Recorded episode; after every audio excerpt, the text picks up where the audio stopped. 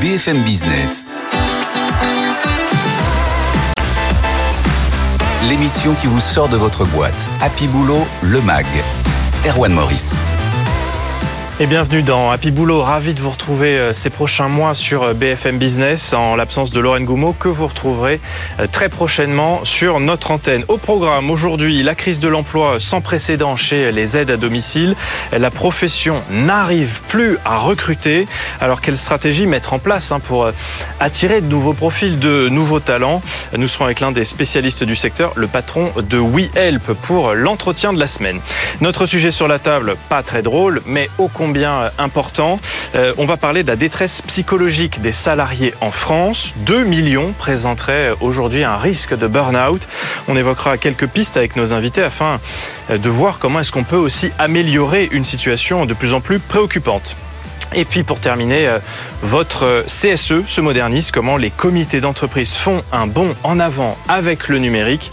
On en parle en fin d'émission avec le cofondateur de la solution Hello CSE. Voilà le programme, c'est parti. BFM Business, Happy Boulot, le MAG. L'entretien DRH. Et d'abord donc la crise du secteur de l'aide à domicile, les difficultés à recruter n'ont jamais été aussi euh, importantes. Aurélie Pasquier, les fédérations euh, du secteur s'alarment hein, d'une situation de plus en plus préoccupante. Et oui, 40 600 postes sont à pourvoir dans la branche du service à la personne d'après l'Union nationale de l'aide des soins et des services au domicile. Et la pénurie de personnel est la raison principale du manque de prise en charge des patients Erwan en 2022. C'est une demande sur 10 qui a été refusé, un chiffre qui a augmenté de 20% depuis 2020. Un quart des demandes ne peuvent pas être prises en charge intégralement. Le secteur médico-social manque de bras et aura besoin de se réinventer pour réussir à recruter. En effet, pour 96% des directeurs de structure, il faut améliorer les conditions de travail pour attirer euh, de nouveaux talents. Et c'est le cri d'alarme de l'UNA, rendre ces métiers de nouveau attractifs. Nous avons atteint le point de rupture, alerte Marie-Reine Tillon, la présidente de l'UNA. Merci euh, Aurélie. Pour aller plus loin, notre invité euh, nous, nous rejoint, un spécialiste du secteur. Bonjour Victor Sebag. Bonjour Erwan. Merci d'être euh, avec nous. Vous êtes cofondateur de WeHelp, entreprise d'aide à domicile. On va parler de ce que bah, vous proposez hein, pour tenter de, de contrer ce, ce, phénomène dont vient de nous parler Aurélie à l'instant. Mais d'abord, vous êtes en première ligne. Ce constat alarmant qui est dressé, vous le partagez? On le partage, on partage l'urgence du moment et les enjeux à venir, parce qu'on connaît tous le vieillissement de la population. Aujourd'hui, c'est 2,5 millions de personnes en perte d'autonomie en France, et ce seront 4 millions d'ici 2050. Donc les enjeux euh, vont croissant, et donc les besoins de recrutement euh, vont euh, être aussi croissants. Et pour ça, on a plusieurs solutions pour mmh. attirer des gens dans le secteur et les fidéliser. On va en venir, mais d'abord, effectivement, il y a une, une crise conjoncturelle. On, on parle énormément en ce moment euh, des retraites, euh, on voit bien qu'avec le vieillissement de la population, euh, le secteur dont vous êtes spécialiste, il va avoir un rôle considérable à jouer. Et donc c'est aujourd'hui qu'il faut trouver des solutions pour pouvoir être présent demain quand on aura largement dépassé ce seuil critique. Il y a des solutions qu'il faut trouver dès aujourd'hui. Euh, il y a des solutions, vous parliez de conditions de travail dans le, dans le lancement, euh, qui sont effectivement un point très important. Il y a la rémunération, que je mettrai encore avant ça, euh, qui est une évidence, mais rendez-vous compte, aujourd'hui, les auxiliaires de vie qui prennent soin de nos aînés, de ces personnes qui nous sont chères, font partie des populations les plus précaires d'après l'INSEE. Donc c'est vraiment un des, un des hmm. cœurs du sujet auquel il faut, il faut s'attaquer. Et... et... le dernier point, pardon, c'est les perspectives et euh, qui leur sont données quand elles rentrent dans ce secteur d'activité. Ben on va parler de tout ça justement. Donc il y a urgence à, revaloriser euh, ces métiers des, aides à domicile. Euh, ça passe par quoi? Première priorité? La rémunération. J'y reviens tout de suite. Le salaire, il y a deux aspects au salaire. Il y a la rémunération euh, horaire. Mmh. Aujourd'hui, euh, le secteur rémunère ses acteurs au SMIC, et donc c'est déjà le premier item sur lequel on peut faire quelque chose. Chez WeHelp, on, a un premium par rapport euh, à notre secteur d'activité d'à peu près 8% de rémunération additionnelle. Et au-delà de la rémunération horaire, ce qu'il faut, c'est pour ces populations qui ont souvent des temps partiels subis, c'est réussir à leur apporter un volume de travail important mmh. et stable d'un mois sur l'autre. Parce que ça, c'est aussi un, frein aujourd'hui? C'est un des enjeux euh, quand euh, vous avez des gens qui ont des difficultés à boucler leur fin de mois. Et je ne vais pas revenir sur des sujets d'inflation ou autre, mais mmh. évidemment, c'est un enjeu euh, majeur que d'avoir une rémunération qui leur permet de bien vivre et de subvenir à leurs besoins. Vous nous dites qu'aujourd'hui, on est globalement autour du SMIC pour, pour, pour ces postes. On pourrait aller jusqu'où? Bah, chez Wiyel, donc euh, aujourd'hui, on est déjà à 11% au-dessus du SMIC sur euh, les gens qui travaillent en temps plein euh, avec nous. Donc plus de 1500 euros net par rapport au SMIC à 1353 euros. Et qui paye au, bout du compte? Qui paye, c'est donc la personne âgée qui paye pour évidemment les prestations qu'elle reçoit. Mais chez Wiyelp, on a toujours eu une démarche de partager la valeur qui est créée par le service qui est proposé entre évidemment le développement de l'entreprise pour être pouvoir accompagner le plus grand nombre et euh, reverser une partie de cette valeur aux auxiliaires de vie qui sont euh, et les clients, les, les, patients sont euh, prêts à, à, payer plus cher. Aurélie nous, Pasquier nous disait au tout début que 1 sur 10 une demande sur 10 de prise en charge est refusée parce qu'on n'a pas les, les personnels. C'est-à-dire que si on dit bah vous allez payer plus cher et vous allez avoir plus de chances d'avoir quelqu'un qui va venir vous aider à domicile, ça peut fonctionner. Écoutez, payer plus cher, c'est pas nécessairement la, la solution. Euh, ce qu'il faut, c'est dégager des marges de profitabilité qu'on peut reverser dans le salaire des auxiliaires de vie. Pour faire ça, chez WeHelp, on a fait le choix de la technologie pour gagner en efficacité sur énormément de, de moments dans euh, ce secteur d'activité qui euh, font preuve de d'inutilité, euh, de, de non-performance pour utiliser ça sur le salaire des auxiliaires de vie. Ce qu'on peut faire aussi, c'est il y a un glissement des tâches dans la pyramide médico-sociale. Les médecins délèguent aux infirmières, qui délèguent aux aides-soignants et qui délèguent aux auxiliaires de vie. Et en fait, ces tâches qu'elles se retrouvent à faire, qui sont d'un ordre quasi médical parfois, mmh. doivent euh, se répercuter en un accroissement de rémunération. C'est ce qu'on souhaite. Vous avez un objectif chez WeHelp de, de, de recrutement qui est très important, 400 hein, personnes par mois cette année. Euh, objectif donc 2500 auxiliaires de vie à la fin de l'année. Est-ce que vous arrivez à, à, à répondre à cet objectif? Écoutez, aujourd'hui, euh, oui. Euh, je dis pas que c'est pas euh, aussi facile dans tous les territoires. Il y a des territoires qui sont particulièrement euh, particulièrement tendus. Je pense euh, à Lorient, à Bayonne, à Bordeaux, à certains secteurs de Lyon par exemple qui sont qui sont difficiles en recrutement. Mais avec les éléments dont je vous parlais de rémunération, de conditions de travail, par exemple en limitant les trajets d'une auxiliaire de vie dans une journée entre les domiciles des personnes âgées qu'elle doit accompagner, en ayant de la reconnaissance, en ayant des perspectives. Il y a une quinzaine d'auxiliaires de vie qui ont déjà euh, évolué chez WeHelp sur des postes d'encadrement et de coordination, eh ben oui, on arrive à recruter. Aujourd'hui, c'est plus de 10 000 candidatures par mois qu'on reçoit chez WeHelp de gens qui, euh, qui souhaiteraient faire ce métier on se rend compte que c'est d'ailleurs quand à vous écouter, c'est pas un, problème qui concerne uniquement les aides à domicile, mais les, la question des trajets, etc. Les infirmiers, infirmières à domicile sont aussi euh, largement concernés par par ces sujets. La rémunération, on, vient d'en parler. La formation aussi, c'est quelque chose qui peut euh, rendre attractif ce métier? Absolument. Euh, absolument. Aujourd'hui, je vous disais, par exemple, 10 000 candidatures par mois, c'est ce qu'on reçoit. En fait, là-dedans, il y a une partie des gens qui ne sont pas éligibles de notre point de vue euh, à faire ce métier, parce que c'est un métier qui ne s'invente pas. Hum. Il faut de la formation, il faut de l'expérience. Et euh, bah, un des leviers, c'est d'amener ces gens vers l'emploi. À partir de mai, nous, on lance un format de, de professionnalisation et de, de préparation à l'emploi pour devenir auxiliaire de vie pour tous ces gens qui euh, ont envie de s'engager auprès de nos aînés et qui aujourd'hui euh, euh, n'en ont pas le droit. Mais donc aujourd'hui, qu'est-ce qu'il faut C'est quoi les, les, les, prérequis?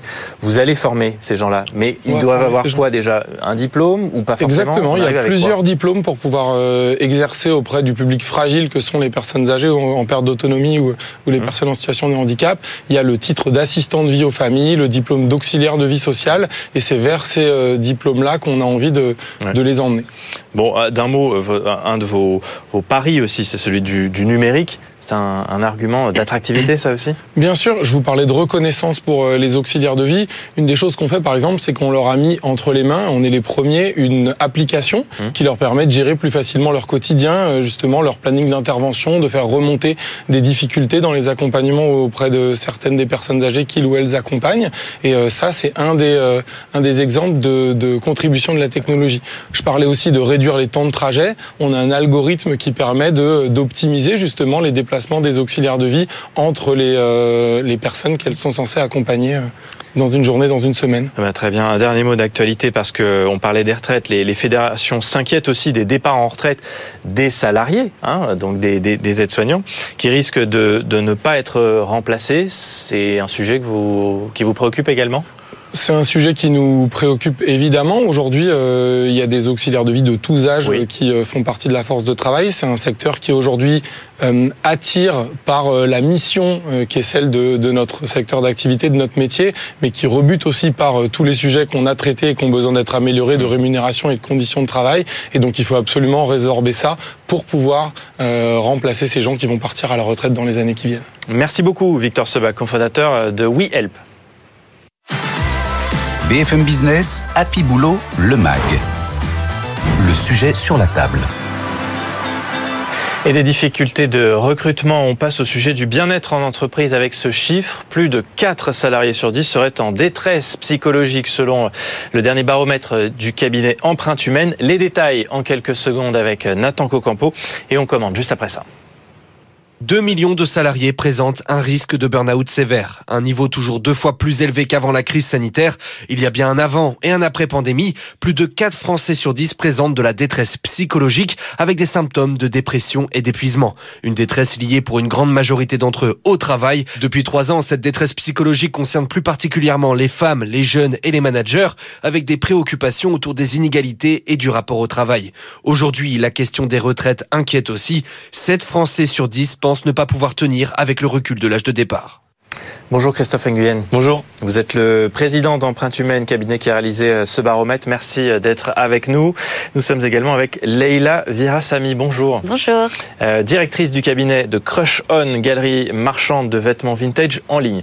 Pour commencer, d'abord Christophe Nguyen, peut-être la, la situation que vient nous décrire Nathan Cocampo, elle devient effectivement particulièrement Oui, elle l'est. Et puis, euh, ce qu'il est encore plus, c'est que ça fait 36 euh, mois, ça fait 3 ans au final qu'on a euh, un état psychologique des salariés qui est dégradé. Et de plus en plus d'études montrent qu'il y a l'intensité qui est importante, mais il y a aussi la durée. Donc la chronicité finalement de cet état fait que malheureusement on peut s'attendre à une augmentation hein, de l'absentéisme encore dans les prochains temps, des arrêts maladie hein, pour des raisons psychologiques. Et il y a encore une fois beaucoup de débats sur la question du rapport au travail, parce que c'est ce qu'on a montré aussi, hein, c'est que euh, il y a un fort lien statistique, hein, une corrélation entre un rapport euh, à son travail dégradé et un état euh, mental dégradé. Hmm. Ça peut être quoi les explications de de ce malaise avec toutes les entreprises qui aujourd'hui, on a l'impression en tout cas, mettent au cœur de, de leur ADN le bien-être au travail, on a du mal à se dire que ça fonctionne quand on voit les chiffres que, que vous nous donnez. On peut même parler d'un échec, c'est-à-dire qu'il y a euh, d'un côté euh, effectivement des entreprises qui affichent et qui, je pense, ont des bonnes volontés d'agir euh, autour de ça, mais il y a certainement une question de connaissance, de méthode et d'approche. Mmh. Et la majorité des salariés disent, 9 sur 10, hein, voire l'unanimité, que les entreprises peuvent faire bien plus en termes de prévention des risques psychosociaux, au-delà des approches un peu pomme, carotte, vélo tout ce qui est autour de la nutrition, tout ce qui est autour euh, du sommeil. Ça, les salariés n'en veulent plus. Ils veulent qu'on améliore leurs conditions de travail. Et le contexte euh, autour des retraites invite effectivement à questionner cela. Hmm. Et c'est vraiment un angle mort aujourd'hui. Leila Virasami, vous êtes euh, directrice du cabinet de Crush une, une, galerie marchande de vêtements vintage en, en ligne pour hommes, mhm. pour femmes, une vingtaine de salariés. C'est ça, exactement. vous, c'est un sujet que vous avez décidé de mettre au, cœur de votre stratégie, ça passe par quoi typiquement et très concrètement euh, oui, c'est pour nous euh, cette question du burn-out, notamment dans le rapport de, Christophe, on voit que ça concerne énormément les jeunes et on mmh. est une entreprise qui est très très jeune. Euh, donc concrètement, c'est quelque chose qu'on a mis en place à travers les procédures de recrutement, à travers les procédures d'onboarding. On a des mesures concrètes pour avoir un suivi du bien-être des employés, pour assurer bah, leur pérennité dans notre entreprise. Alors justement, bah, vous on veut, du concret. Ouais, euh, donc au niveau des, ouais, donc tout à fait. Alors au niveau des mesures, pour nous, euh, le bien-être et le suivi d'un employé, ça commence même avant l'intégration du talent, euh, c'est-à-dire au niveau du recrutement. Donc une de mes nombreuses missions au sein de Crochon, c'est de m'occuper du recrutement. Euh, et dès les premiers euh, entretiens d'embauche, euh, on veut faire en sorte qu'il y ait un certain fit culturel entre le talent et notre compagnie. Donc on est vraiment conscient qu'au niveau d'une start-up, c'est souvent un rythme c'est quoi un, questionnaire C'est alors c'est un questionnaire. Cerner le candidat? C'est voilà, c'est cerner les candidats, cerner la personnalité du candidat, essayer de comprendre si en effet le candidat a une personnalité qui s'adapter par rapport au rythme de travail d'une start-up. Donc Qu'est-ce que ça veut dire? Euh, une startup comme une startup comme la nôtre qui a forte croissance, ça veut dire un rythme qui est assez dynamique. Et euh, nous, on fait un rythme assez dynamique, c'est-à-dire quoi Qu'on compte pas ses heures, on peut travailler le week-end non, non, non, pas forcément. On va pas aller jusqu'à là, mais euh, ça veut dire qu'on est quand même. Il y a beaucoup de choses qui changent au niveau de la compagnie. C'est-à-dire qu'on a des projets qui sont des projets euh, des fois à court moyen terme, euh, qui changent beaucoup, qui évoluent beaucoup, et mm. c'est ça exactement ce qu'on veut. On veut que les projets évoluent parce que ça veut dire qu'on évolue aussi au niveau de l'économie mm. circulaire, ce qui est une très bonne chose. Et au niveau du recrutement, ce qu'on demande, c'est on essaie de voir, de cerner le candidat dès le premier entretien et de voir est-ce que c'est un candidat euh, qui va être dynamisé par ce, cet environnement ou euh, c'est un candidat qui va pas forcément matcher. Et hmm. ce qu'on se rend compte en étant particulièrement dans ce cadre d'économie circulaire, hmm. c'est que euh, quand on voit en face de nous des candidats qui sont très passionnés par nos mêmes engagements de, de, vouloir démocratiser la mode circulaire, de vouloir éliminer le gaspillage textile, ils sentent que dès leur intégration au sein de l'équipe, qu'il y a un sens dans leur travail. Hmm. et que ce soit des, des, personnes concernées déjà par les, les exactement, sujets. Euh. Exactement. Et s'ils le sont concernés et partagent les mêmes passions et les mêmes valeurs que nous, on voit euh, déjà qu'il y a euh, dès le départ un épanouissement. Christophe Nguyen, c'est un, bon point déjà ça? Oui, euh, je pense que ça ressort dans l'étude. Hein, 7 salariés sur 10 disent que pour leur bien-être, il faudrait plus de sens. Hein. Mm. C'est quand même important. Alors derrière le sens, il y a beaucoup de choses. Parfois, euh, juste parenthèse, mais le sens, on l'a au début, et puis on le perd euh, au fur et à mesure des années quand on est dans la même boîte depuis 10 ans. Oui, c'est pour ça qu'aussi, d'ailleurs, en termes de recrutement, faut pas vendre de la soupe, et il mm. faut être euh, au clair sur ce qu'on est en capacité de faire. Si on tombe sur des rêveurs, par exemple, qui peuvent être très déçus, mm. ou effectivement euh, euh, être bien sur sur la plaque euh, de, de l'expérience mm. qu'on peut offrir. Et je pense que la clé, elle est là, c'est de s'assurer que l'expérience du collaborateur est bien celle qui fit avec ce qu'on a vendu. Et la recherche de sens, c'est aussi ça. C'est est-ce que, ce que la façon dont je travaille, au-delà du travail que j'aime, mm. me permet de bien le faire. Mm. C'est-à-dire que mes conditions de travail sont adaptées. Et ce qu'on entend, c'est quand même 50% des salariés que de plus en plus on leur donne des process, on leur fait des réunions, on leur demande du reporting qui finalement n'est pas du tout épanouissant et ne donne pas de sens aux gens. Je sais pas vous, mais moi ça en visio, hein. parce qu'il y a eu il y a eu ça avec le Covid. Effectivement. Donc il y a une distanciation aussi avec son travail et donc on le réel.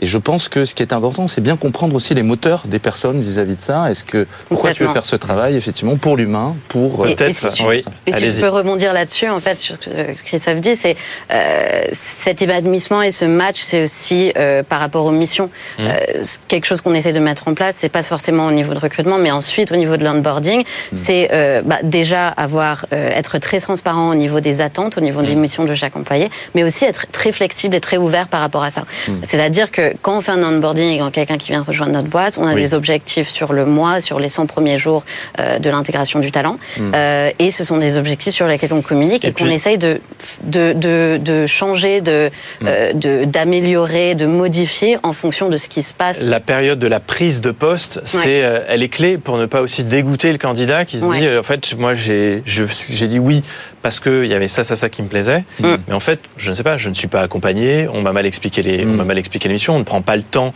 pendant les premières semaines avec moi pour, euh, mm. pour me dire ce qu'il faut faire. Ça, c'est des choses auxquelles vous, on, doit faire attention. Mais c'est ça, et c'est comme vous dites, c'est exactement ça, c'est un accompagnement. Et c'est un accompagnement, c'est pas quelque chose de ponctuel, c'est quelque chose de continu. Donc, euh, avoir des remises en question tous les semestres, c'est pas assez. Donc, c'est pour ça que nous, on a des entretiens individuels avec les N plus 1 une fois par mois. Et ces entretien, c'est l'opportunité pour, euh, pour les salariés de pouvoir euh, euh, revisiter, changer, modifier leur mission et aussi parler même de point de vue personnel parce qu'il il y a quand même des facteurs externes au burn-out. Des fois, c'est pas forcément. Un entretien mensuel, vous le recommandez? Oui, et j'ai envie de dire de la proximité hein, au sens large. Effectivement, on peut donner des fréquences, des rituels. Ça, c'est important, plus ou moins formel. Il y a aussi toute la partie informelle. Et je crois que ce qui est vraiment important, c'est la dimension de réhumaniser finalement le travail. Et c'est un des avantages des startups du fait qu'ils sont un peu plus petites, hein, on va dire. Euh, il y a cette dimension de, de, de, de soin, de prendre soin de l'autre, on va dire, en tout cas dans l'idée. et de proposer les meilleures conditions de travail. Donc d'être à l'écoute.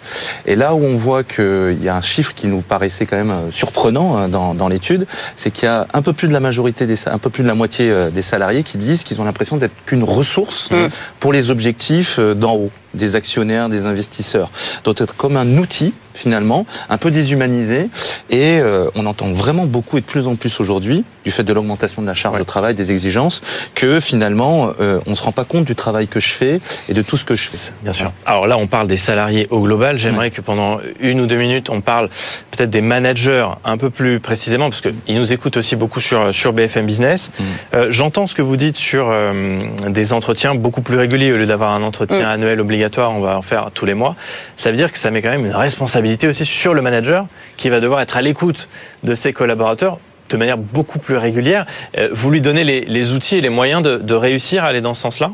Oui, carrément. Et puis après, euh, c'est pas forcément une, euh, une charge mentale énorme sur les managers si justement dès le départ on a fait, on a fait ce qu'il fallait pour créer des liens aussi entre les différentes personnes de la boîte. Hmm. Et donc, bien sûr, il y a les entretiens euh, individuels mensuels, mais au-delà de ça, on essaie de créer des liens et créer un lien de rapprochement entre tous les euh, individus qui font partie d'une entreprise. Et là, c'est notamment à travers euh, ben, des séminaires d'entreprise, des, des, des rendez-vous mensuels où des fois on se, on se rejoint autour d'un apéro parce que c'est vrai, on est une boîte qui est en full remote, hmm. donc complètement en télétravail.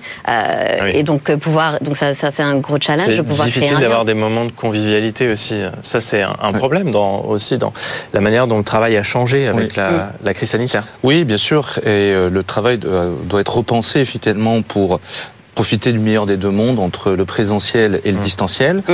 Qu'est-ce qu'on fait ensemble finalement? On sait que pour coopérer, c'est quand même mieux de se voir quand on fait des réunions, du brainstorming. Euh, et euh, il y a un besoin aussi de feedback et de faire des retours, de reconnaissance aussi, de considération des personnes quand on les voit. Et c'est vrai que pour rejoindre la question des managers, souvent eux ils sont à la croisée des chemins. Mmh. Il y a un vrai sujet autour de la charge de travail des managers et de leur disponibilité pour être proches et aussi mentalement euh, disponibles pour traiter ces sujets, quand parfois ça leur paraît contradictoire. Je dois faire des objectifs, la productivité, et en même temps m'occuper du bien-être mmh. des salariés. Comment je fais? Parce que si je donne un congé à mon salarié qui est fatigué, je fais pas les objectifs. Donc aidez-moi. Donc je pense que le sujet, il n'est pas qu'au niveau des managers de proximité, il mmh. est au niveau plutôt vraiment de l'organisation et de la gouvernance des entreprises. Bon, on a bien compris que euh, des entreprises se, se mobilisent. Mmh. C'est votre cas chez vous, euh, chez Crushon, hein, avec des exemples très concrets que vous nous avez présenté. Malgré tout, bah, c'était quand même notre point de départ. Euh, on est encore loin du compte.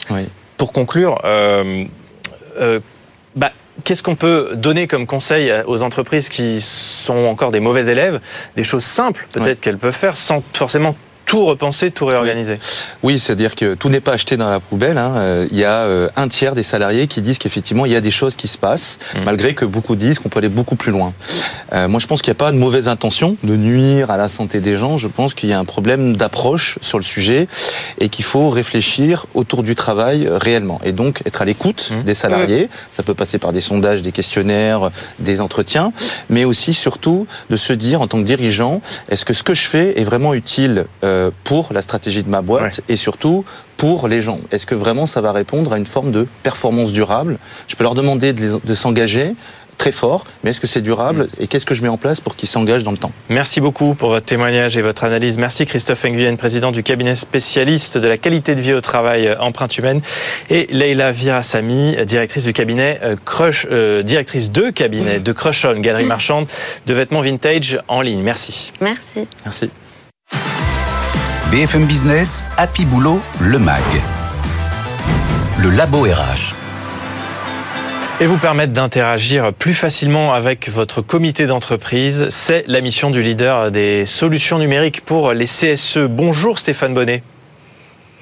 Bonjour Arwan. Merci d'être avec nous depuis Lyon. Vous êtes le directeur financier d'Elo CSE en charge des ressources humaines.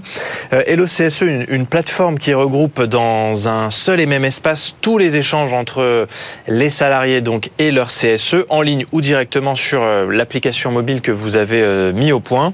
Vous avez intégré cette année le French Tech 120 qui regroupe les 120 startups françaises les plus performantes et en capacité de, de conquérir le, le marché mondial un mot peut-être pour commencer là-dessus. C'est ça votre objectif, c'est de, partir à la conquête du monde? Bah, Notre objectif, c'est toujours de continuer notre croissance et de notre volonté de, remplir notre objectif principal, les avantages à la destination des CSE, et de continuer à avoir notre croissance raisonnée et de toujours avancer dans ce sens-là. Euh, on a des comités d'entreprise à la française dans le, dans le monde entier où euh, vous allez devoir aussi adapter les, les services que vous proposez euh, lorsque vous allez exporter cette solution? Pour l'instant, notre solution est destinée essentiellement aux comités donc, socio-économiques, qui sont les nouveaux comités d'entreprise sur le marché français. Hmm. Forcément, qu'on attaque le marché français, cela regroupe notamment des filiales étrangères ou des grands groupes étrangers qui ont leurs filiales aussi en France. Votre objectif clairement chez LOCSE, c'est de, euh, dépoussiérer euh, le bon vieux comité d'entreprise, non pas en le, réinventant, mais en, apportant une, solution numérique qui va permettre de le rendre beaucoup plus accessible, beaucoup plus intuitif. Oui, c'est l'idée, c'est de rendre l'outil accessible à tout le monde et que les élus puissent aussi se recentrer sur d'autres missions en leur facilitant leur quotidien en proposant directement nos avantages billetterie, nos solutions de communication, nos outils de gestion pour tout ce qui est subvention et remboursement, et qu'il n'ait plus forcément à faire la fameuse perme du vendredi pour les tickets de cinéma. Bon, est-ce qu'avec les tensions qui existent euh, aujourd'hui autour du pouvoir d'achat et dont on, parle beaucoup, euh, les salariés, vous le constatez, ils utilisent de plus en plus cet outil qui est très pratique. Il est sur le téléphone, on, l'a dans la poche et puis on peut effectivement avoir euh, des réductions sur des, achats culturels ou sur des, salles de sport par exemple ou, ou des salles de cinéma. Oui, c'est l'idée. On, nous, on le voit depuis les derniers mois avec les, les problématiques sociaux que l'on connaît. Cela fait vraiment un véritable avantage pour les salariés et nous nous rendons compte, notamment dans les offres d'emploi de nos clients, qui nous le disent que notre solution est mise en avant maintenant comme un réel avantage différenciant pour attirer les candidats aussi dans un marché toujours compliqué. Donc, et surtout, notre euh, grande force est la version, on va dire, dématérialisée, ce qui permet d'être automatique. Vous êtes en caisse, vous commandez, vous avez votre bon de réduction. Plus besoin d'anticiper vos achats. Merci beaucoup Stéphane Bonnet, directeur financier de l'OCSE, d'être venu nous, nous, présenter cette solution sur BFM Business. Voilà, c'est tout pour aujourd'hui. Vous retrouvez Happy Boulot en replay, en podcast. Et puis cette émission, c'est la vôtre, bien sûr. Ce qui nous intéresse, c'est votre vie au travail. Vous voulez qu'on traite un sujet qui vous concerne, vous nous écrivez. Et d'ici là, on vous souhaite d'être heureux au boulot. BFM Business, Happy Boulot, le MAG l'émission qui vous sort de votre boîte.